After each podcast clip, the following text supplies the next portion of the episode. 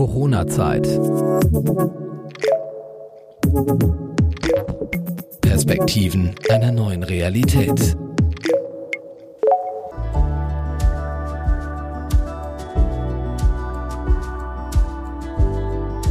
Und heute geht es wieder mal über den großen Teich. Ich freue mich sehr über die heutige Gesprächspartnerin. Sie ist nämlich sehr viel herumgekommen und lebt heute im Großraum Vancouver in Kanada.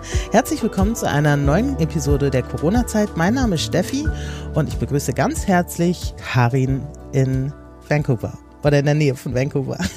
Hallo Steffi, vielen Dank, dass ich bei dir auf dem Podcast sein darf. Ja, und wie du sagst, genau, es ist, ich sage normalerweise Vancouver, aber für Leute, die, sagen wir mal, schon in Vancouver waren, es mhm. ist in der Nähe von Vancouver. Es ist ungefähr 45 Minuten ähm, südlich. Wir sind fünf bis zehn Minuten von der amerikanischen Staatsgrenze entfernt, praktisch nördlich von Washington State. Wow, da gehen wir gleich auch nochmal näher darauf ein, weil da gibt es ja auch einiges zu erzählen.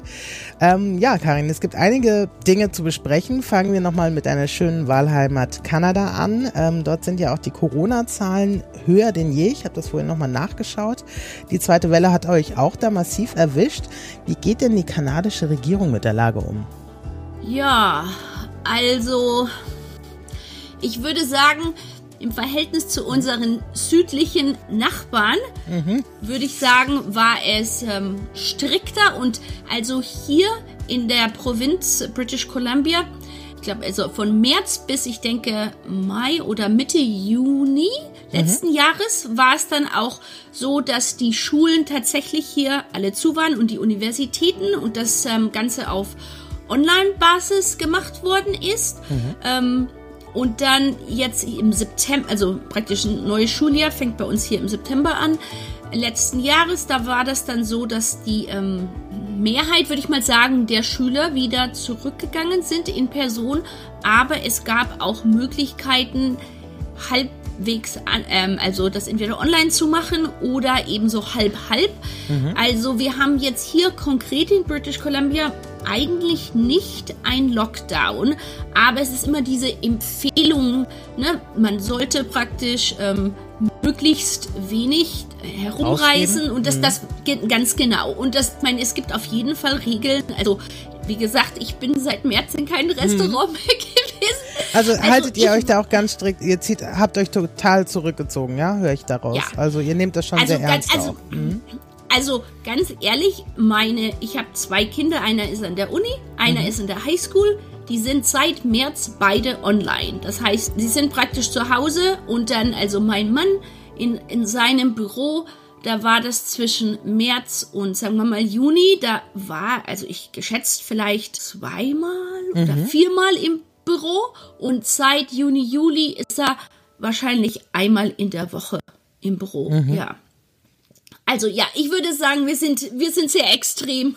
Ja, ja, ist ja okay. Also das heißt, es hat ja schon dann auch eine sehr, sehr große Auswirkung auch auf euer Leben gehabt so. Also das scheint sich ja dann komplett, wenn ihr euch da einigelt sozusagen zu Hause und wenig ja. rausgeht. Was hat das mit euch gemacht? Plötzlich ist jeder zu Hause. Vorher geht man ins Büro, in die Uni, in die Schule. Ja. Und wie war das für dich? Um ähm, ganz am Anfang war das vielleicht so ein bisschen ungewohnt, mhm. aber man gewöhnt sich dran und wie gesagt, das ist jetzt dann fast schon ein Jahr. Ne? Eben. Also mhm. es ist schon, es ist wirklich normal geworden. Also mein Mann ist ein super Koch und mhm. ein, ein, ein Bäcker. Das heißt, wir haben fast täglich frisches Brot, also Baguette oder, oder auch jetzt die neueste Sache ist so eine Art, ähm, so ein Mischbrot. Das ist auf jeden Fall anders gewesen, weil er eben mehr zu Hause war und von daher ähm, mehr backen konnte. Und ähm, meine Jungs, die sind auch sehr begeisterte ähm, Köche. Das heißt, ich bekomme, Ach, du wenn profitierst ich Glück davon.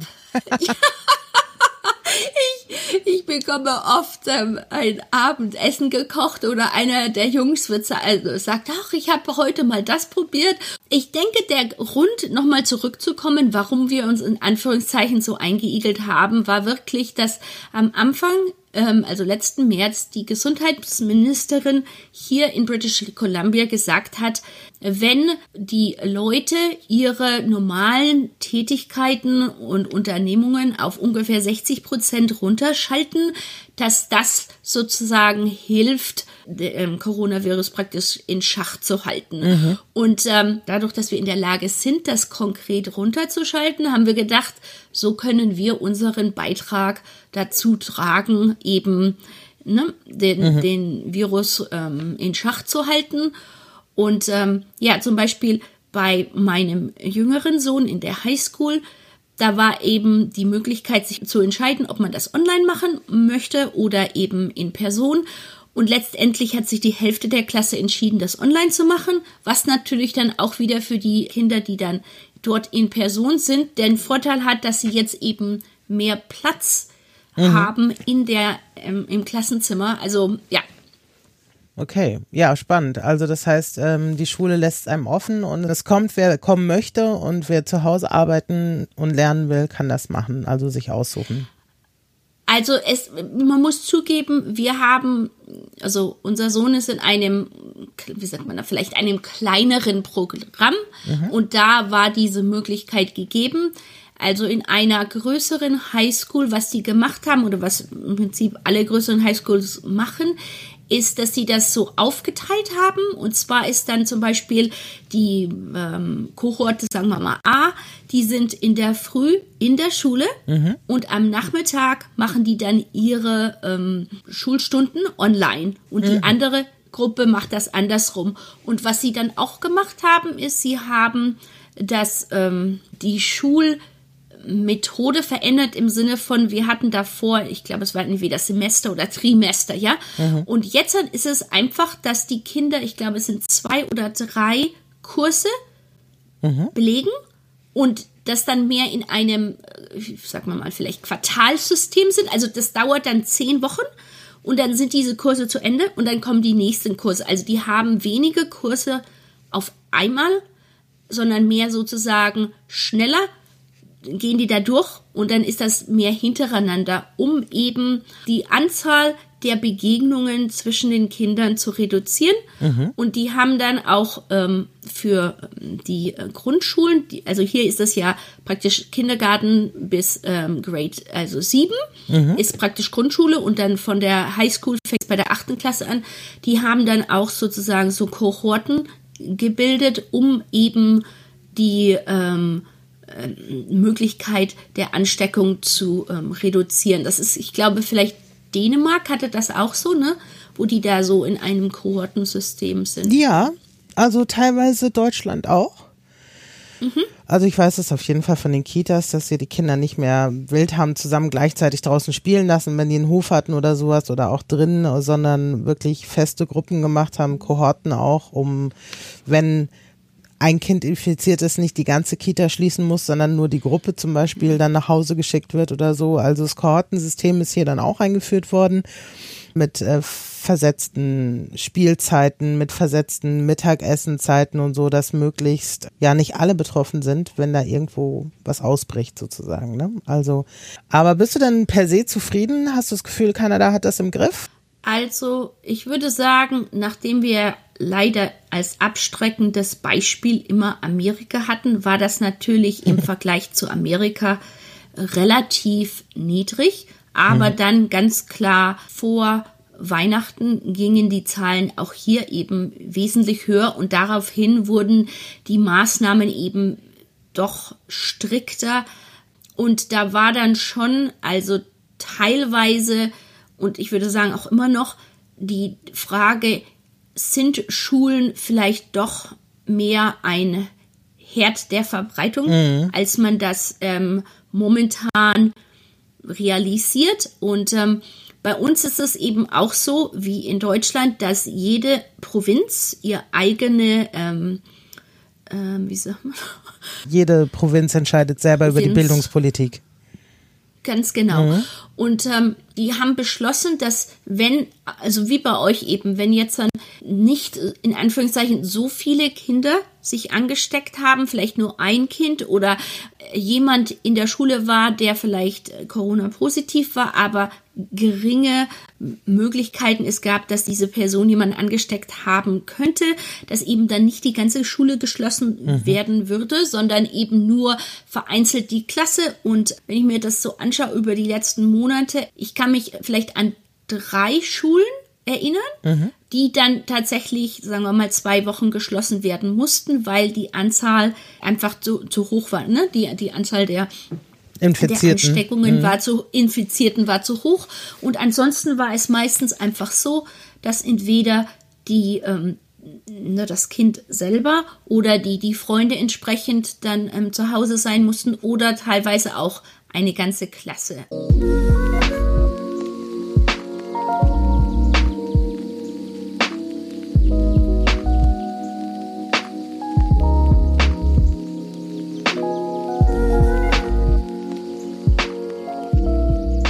Hier ist ja aktuell das große Thema das Impfen. Und ähm, Mhm. wir haben zwar den Impfstoff entwickelt, wenn man das so sagen kann, aber auch eine extreme Knappheit. Ich habe jetzt gelesen, dass Kanada sogar eine etwas höhere Impfquote hat als wir hier in Deutschland. Wie läuft es bei euch da? Gibt es auch diese ähm, Abstufung, dass erstmal, was ich, Altenheime und Pflegepersonal zuerst geimpft werden? Oder was hast du mitbekommen? Wie läuft es bei euch? Ja, also momentan ist da, würde ich auch sagen, so ein bisschen, Krise ist vielleicht das falsche Wort, aber ne, es ist eben auch, dass da ein, ein Engpass ist oder es eben nicht so schnell geimpft werden kann. Und das, da war auch vor ein paar Wochen, war eben auch diese, ähm, dieses Gespräch, dass Kanada ähm, das verpasst hat, in Anführungszeichen genügend ähm, Impfstoff zu bestellen?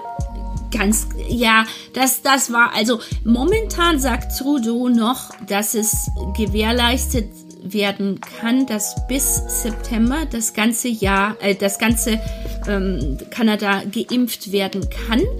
Aber es gab eben jetzt dann in den letzte Woche oder letzten zwei Wochen oder so eben schon Diskussionen bezüglich ähm, Engpassen oder dass es eben nicht so vorangeht, wie es erwartet worden ist. Aber es ist scheinbar immer noch im Rahmen des Möglichen, so dass September momentan noch angepeilt wird. Ja, September, dass dann da alle geimpft sind? ja, mhm. das ist das ist was er sagt. Also Gut, ihr seid weniger Menschen auch, ihr habt 35 Millionen Einwohner, aber trotzdem. Ganz genau. Ja, also hier gibt's genau die gleichen Diskussionen. Wir haben Impfzentren im ganzen Land aufgestellt, die mit äh, medizinischem Personal ausgestattet und äh, Räumen und Equipment, aber es fehlt der Impfstoff und deshalb können die gar nicht in der Menge impfen, wie sie es gerne würden, weil der Impfstoff einfach nicht ausreicht. Und unser größtes, bevölkerungsreichstes Bundesland, äh, Nordrhein-Westfalen, hat sich sogar entschieden, äh, erstmal zu stoppen mit den Impfungen, zumindest in Kliniken, weil sie Lieferengpässe haben. Wahnsinn. Und das ist natürlich auch bitter, ja. Hier ist es auch ein großes Thema. Hätte man mehr bestellen sollen äh, in größeren Mengen. Da waren ja USA hin oder her, was die Impfpolitik betrifft oder Corona-Politik, aber da waren die einfach besser, muss man einfach so sagen. Die haben gleich 600 Millionen Dosen bestellt ja. bei allen Unternehmen und haben gesagt, first come, first serve, ne? wer auch immer Ja. dann einen entwickelt, dann haben wir da schon 600 Millionen Impfdosen gesichert. Muss ich sagen, war beeindruckend, dass das ausnahmsweise in den USA geklappt hat. Und dann kommen wir schon zum nächsten Thema, weil jetzt waren ja gerade Wahlen in den USA und ich weiß ja auch, dass dein Herz nicht nur für die USA schlägt. Du hast ja selber lange gewohnt, du hast die amerikanische Staatsbürgerschaft und durftest sogar wählen. Wie zufrieden bist du denn jetzt mit dem Wahlergebnis? Ja, also ich bin so happy gewesen. Also man kann wirklich sagen, die Erleichterung war sehr groß und da merkt man mal erstmal, wie diese letzten vier Jahre, wie schwerwiegend die waren, nicht nur eben für Amerika, sondern wirklich für den Rest der Welt. Und wenn man sich da online anschaut, wie da praktisch die Begeisterung überall in der ganzen Welt war. Also es ist es und das ist das andere ist eben auch ähm, jetzt dann einfach schon mal von der Struktur her, ne, dass praktisch jeder Tag im Januar Biden bereits ne, ein Thema gegeben hat, was er konkret da machen wird. Und dann, also und das ist erstmal alles innenpolitisch im Januar. Ähm, ne, angefangen von ähm, Unterstützung bezüglich ähm, Leuten, die eben Probleme haben, sagen wir mal, die Miete zu zahlen, ähm, Corona, also alles, ne, erstmal in inländisch fokussiert und dann, so wie ich das verstanden habe, im Februar ist dann so mehr auf die Welt wieder zuzugehen, so ungefähr, wir sind Partner der Welt. Und ich denke auch, dass das praktisch dann geschichtlich, wenn man das dann weiter zurückblickend sich anschaut und dann auch wahrscheinlich noch mehr Details lernen wird, mhm. Dass man das wahrscheinlich eigentlich dann letztendlich gar nicht glauben kann, dass Trump wirklich Präsident war. Also ich muss ganz ehrlich sagen, das erste Mal, dass ich von Trump gehört hatte, vor, weiß ich, 20, 30 Jahren und das erste Mal war, als irgendeiner seiner ähm, Hotels ähm, pleite gegangen ist. Das, okay. daran, das war das allererste Mal, dass ich von ihm hörte. Ja. Mhm. Das war ist ja nicht so positiv eigentlich. nein, nein, also ähm, ja. Und wer hätte gedacht, dass sagen, der dann zum Präsidenten gewählt wird, ne? Ja, ich denke, das ist ein großer Unterschied zwischen Kanada und Amerika. Mhm. In Amerika denke ich, dass die Leute sich mit der Partei identifizieren. Mhm. Die sagen nicht, ich wähle die Demokratische Partei oder ich wähle die Republikanische Partei, sondern die sagen eigentlich, ich bin Republikaner oder ich bin ne, Demokrat. Mhm. Verstehe. Wohingegen mhm. hier in Kanada wählen die Leute für die Person mhm. und sind da viel flexibler bezüglich der Partei, die sie wählen. Ne? Es geht wirklich darum, dass sie der Ansicht sind, dass die Person den Job gut machen kann und weniger um die Partei. Also ich bin mir sicher, es gibt schon ein, ein paar Leute, die natürlich, ja, also ich würde lieber tendenziell die Partei wählen, aber ich würde sagen, in Amerika, da kenne ich eben Leute, die sagen, meine Familie seit, was weiß ich, mhm. zwei, drei, vier Generationen wählt diese Partei. Ne? Mhm. Ja, Wahnsinn, das ist eine ganz andere Identifikation. Ne? Ich glaube, so eine Kultur Aha. haben selbst wir nicht so. Auch in Deutschland, ja. glaube ich, ist man eher auch geneigt, Personen zu folgen so wie du das ja. sagst. Also ich glaube, dass das hier auch eher so ähnlich ist wie in Kanada. Und ähm, dass eine Parteizugehörigkeit hierzulande auch kein Lebensgefühl ist was man so. Aber du hast ja im Prinzip die Innen- und die Außensicht von den USA. Du hast da sehr lange gelebt, hast in Arizona gelebt. Habe ich auch vorhin nochmal die Zahlen nachgeschaut. Es war ja auch wirklich nur ein Wimpernschlag sozusagen, äh, den Joe Biden dort äh, Vorsprung hatte. Also ja. er hat irgendwie 49,4 Prozent geholt und Donald Trump hat 49,1 Prozent ja. geholt. Also wirklich, es geht hier im Endeffekt ja. um irgendwie 10.000 Stimmen, die darüber entschieden haben. In diesem Bundesstaat hast du sehr lange gelebt. Kannst du das nachempfinden, dass es wirklich so schwarz-weiß ist? Entweder ist man auf der einen oder auf der anderen Seite, weil es ist ja wirklich halbe halbe dort so. Es gibt ja keine klare ja. Mehrheit. Ja, also ich meine die Tatsache, dass es leider, also ich muss sagen leider, weil ähm, eben dieses Zwei-Parteien-System mhm. gibt, finde ich ganz persönlich einfach schlecht, mhm. weil das dann eben, so wie es momentan ist, wirklich auf halbe halbe hinausgehen kann. Und als ich in Arizona gewohnt habe, würde ich sagen, war es ähm, ja damals noch tendenziell auf jeden Fall sehr konservativ. Mhm. Und ähm, was ich halt für jemanden, der ein Europäer ist, sehr überraschend fand, man geht in eine Bücherei und dann ist ähm, am Eingang der Bücherei ein Zeichen, da steht dann also ist eine Waffe und die sind durchgestrichen und dann steht dann No Deadly Weapons Allowed. Ne? Mhm. Also ganz ehrlich, mhm. wer würde in die Bücherei mit einer Waffe gehen? Aber das ist, ne, das ist Arizona, das ist also, da ist schon noch der wilde Westen. Wollte ich gerade sagen. sagen. Mhm. Oh ja, oh ja. Und ich meine, da ist. Ich meine, du bist ursprünglich so, ne? aus Deutschland. Wie hast du das denn empfunden? Also als du sowas gesehen hast, anders sozialisiert sozusagen, da hat ja auch nicht jeder, ja. du kommst ja aus Bayern oder aus dem Großraum München, da hat jetzt auch ja. nicht jeder die Flinte unterm Kopfkissen so. Ja, nee, also, weißt du, du gehst in einen, weiß ich, Walmart oder einen, mhm. ja, und du siehst dann wirklich eine Waffe nach der anderen einfach ähm, da stehen, die du dir kaufen kannst. Mhm. Und ähm, es gibt diese, ähm, wie sagt man dazu, Waffenkonferenzen, nicht Konferenzen, weißt du, so Expos, ähm, so ähm, Messen. Ah ja, Waffenmessen, ja, genau. genau. Mhm. Waffenmessen. Und ähm, ja, und die andere Sache ist, es ist praktisch durch die Bank. Also wir waren sehr aktiv so im Sport ähm, also Inline Speedskating. Und da waren in unserem Club eben Leute von der gesamten politischen mm, Breite. Und da waren eben auch Leute, man unterhält sich mit denen und es ähm, klingt alles nicht anders, als man vielleicht sich, man sich in Deutschland mit jemandem unterhalten würde.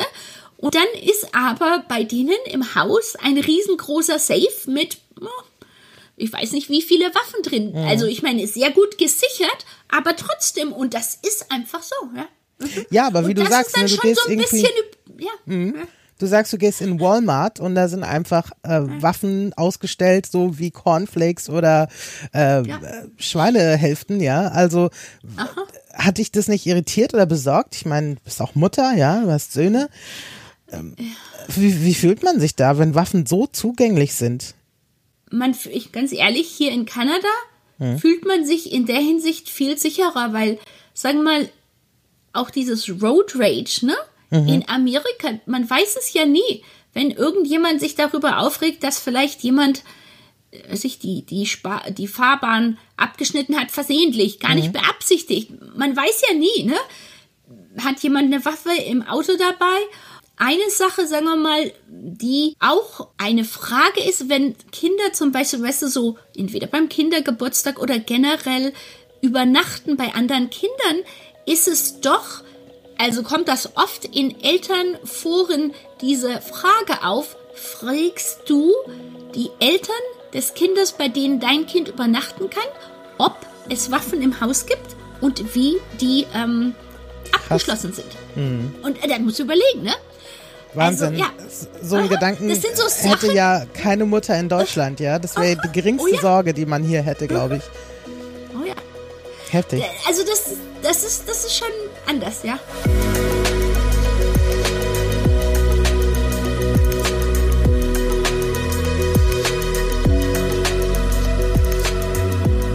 Karin, du bist ja auch selbstständig. Erzähl mal, was machst du? Ich finde es ja ganz spannend, was du so mir im Vorgespräch Also ich bin hast. ja die Gründerin von Emily's Path Consulting und ich ähm, bin auch, auch ein Podcast-Host von ähm, Jobsharing and Beyond. Und im Prinzip ist mein Ziel, weltweit flexibles Arbeiten mehr bekannt zu machen. Der Grund, warum ich in dieser Mission sehr stark engagiert bin, ist, weil ich selber die Erfahrung gemacht habe in Amerika, dass flexibles Arbeiten vor alle Dingen junge Mütter, aber auch generell Leute davon ähm, abhält, praktisch weiterhin beschäftigt zu sein, weil es gerade in Amerika und auch Kanada es sehr so black und white ist. Ich weiß, dass es in Deutschland die, das Gespräch sehr groß ist über ne, die, ähm, wie sagt man da, Teilzeitmammis oder, genau. ne, oder das, die Teilzeitfalle, das ähm, das gibt's in der Hinsicht vielleicht weniger hier, weil das einfach weniger angeboten wird. Ich meine, ähm, bei so Entry-Level-Positionen auf jeden Fall, da gibt's auch ähm, äh, Teilzeitmöglichkeiten, aber die, die, also so Jobsharing, wie es in Deutschland auf äh, und auch Top-Sharing eben auf ähm, Positionen gibt, die ein sagen wir mal, eine Ausbildung oder ein Studium und ähm, jahrelange Berufserfahrung erfordern. Das gibt es seltenst hier bis gar nicht. Und das war unter anderem auch mein Problem, als ich praktisch mein erstes Kind hatte. Also es ist ja in Amerika, Elternzeit ist ja also gesetzlich ja erstmal nicht existierend. Ähm, also ich bin dann praktisch nach 13 Wochen wieder zurückgegangen in meinen Job. Und ähm, nach einem Monat war das dann aber so, dass 9% der ähm, Belegschaft praktisch entlassen werden musste aufgrund von Kostenproblemen.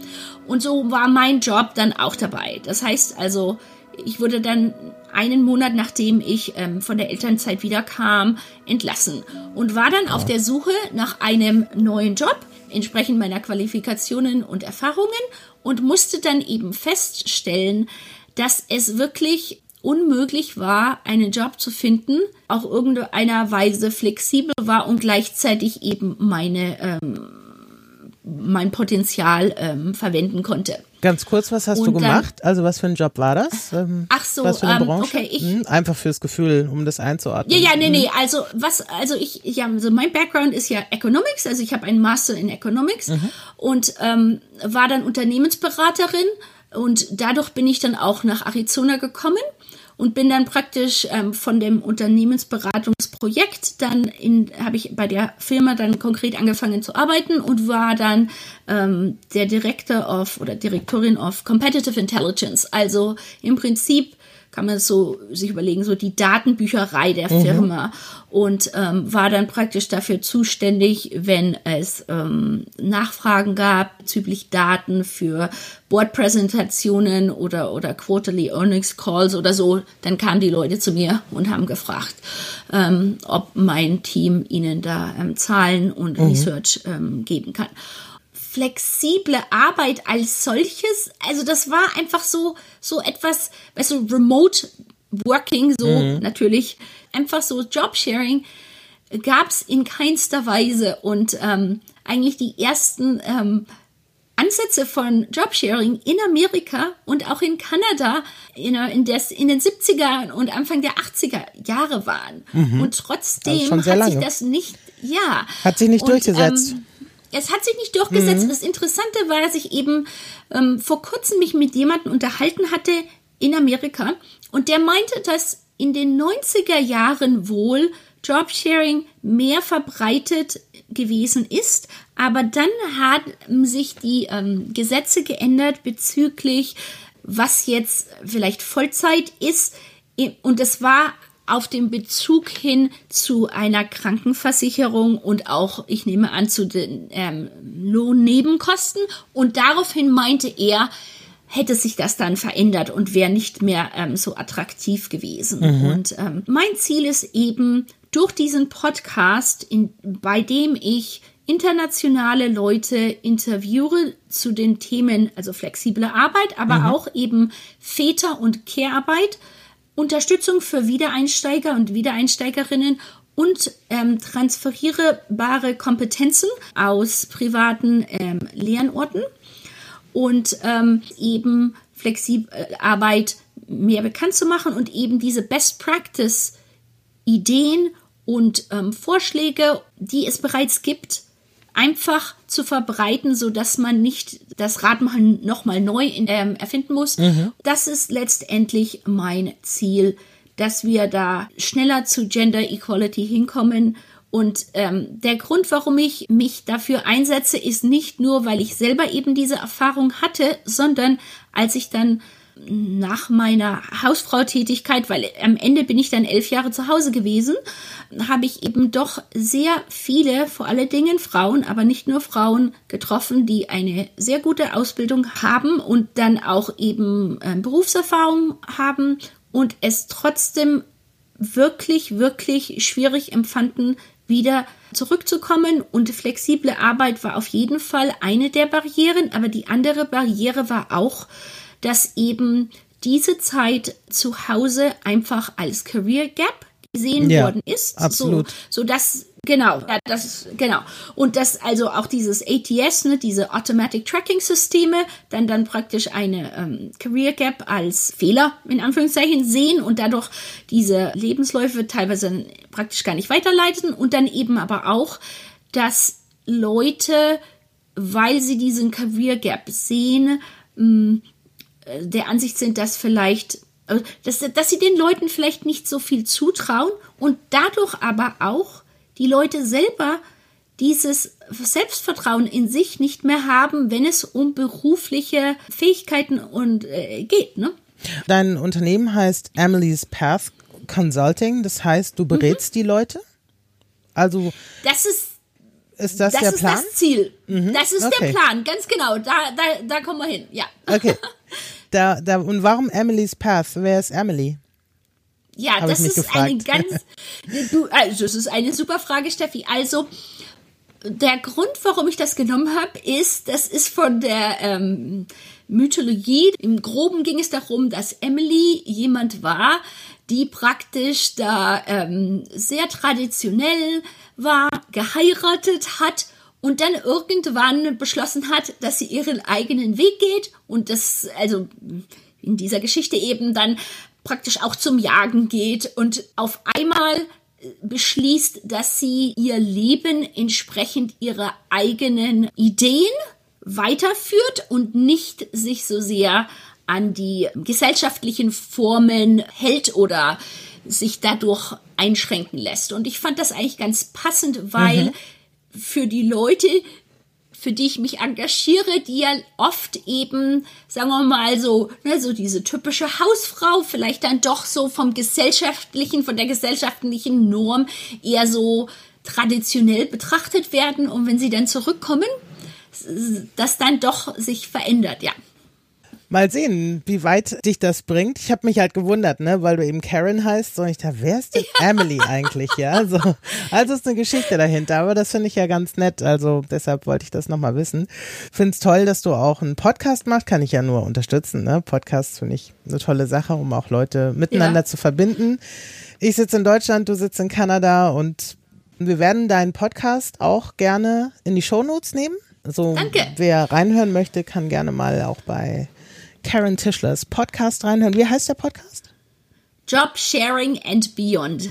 Job Sharing and Beyond. Ja, ist ein sehr spannendes, sehr aktuelles Thema, auch wenn du sagst, dass schon in den 70ern, 80ern das mal aufgekommen ist. Ja, also es, es ist wirklich wahr. Ich meine, ich, einer meiner Gäste war mhm. Professor Reed von der Universität von Toronto mhm. und der hat praktisch 1981 mit zwei Professoren ein Buch über Jobsharing geschrieben. Mhm. Karen, ich sage herzlichen Dank fürs Mitmachen. Viel Erfolg. Gute Zeit und wie man bei uns ja aktuell auch sagt, bleib gesund. ja, also vielen Dank, Steffi. Es war wirklich toll, dass ich bei dir auf dem Podcast sein konnte. Und ja, ich wünsche dir und euch das genauso auch. Bleibt gesund. Ja, und ich hoffe, dass wahrscheinlich 22, 2022 ich ja. wieder ähm, Deutschland besuchen kann. Ja. Das wird auf jeden Fall das Jahr der Hoffnung, glaube ich. Also es haben schon einige erkannt, ja. dass wir jetzt noch nicht durch sind, auch wenn wir gerade den Jahreswechsel quasi vollzogen haben. Es wird noch ein bisschen dauern, aber ich denke auch 2022 äh, ist vielversprechend auf jeden Fall. Wenn auch ihr ja. mal Gast sein wollt in der Corona-Zeit, dann äh, schickt uns gerne eine Mail an post.coronazeit.de und dann melden wir uns bei euch und dann könnt ihr uns eure Geschichte erzählen. Vielen Dank, liebe Karen. Danke. Das war Corona-Zeit. Ein Podcast der Euphonica Audioproduktion. Wir produzieren Corporate Podcasts für Ihr Unternehmen. Wenn auch Sie einen Podcast starten möchten, besuchen Sie unsere Website www.euphonica.de. Wir beraten Sie gern.